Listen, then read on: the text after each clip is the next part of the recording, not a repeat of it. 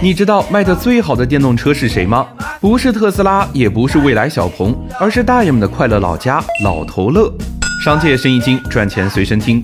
老头乐不是一个品牌，但是却无处不在。发电机是洗衣机的，门是塑料做的。这老头乐啊，基本上就是个带壳的电动轮椅。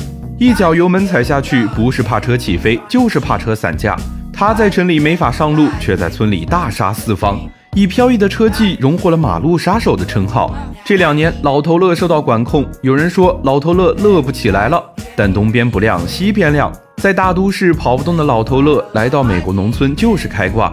在这个万物都可以带货的时代，有一条美国大爷海淘老头乐的视频在油管上爆火。谁能拒绝用买部手机的价格买辆车呢？老头乐不嫌你穷，你也别嫌老头乐破。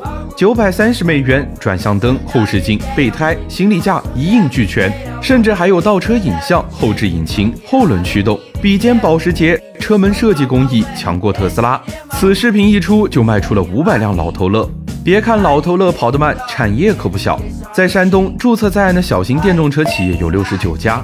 如果再加上没有注册的小作坊，有超过两百个电动车工厂，占全国电动车品牌数量的三分之二。光是在山东的老头乐产量一年就有一百万辆，每年还能增速百分之五十。这些工厂有着全套的自动化流水线、现代化车间，大车企有的它一样不少。有的品牌走出国门，在美国推出老头乐产品，去征服美国老头乐。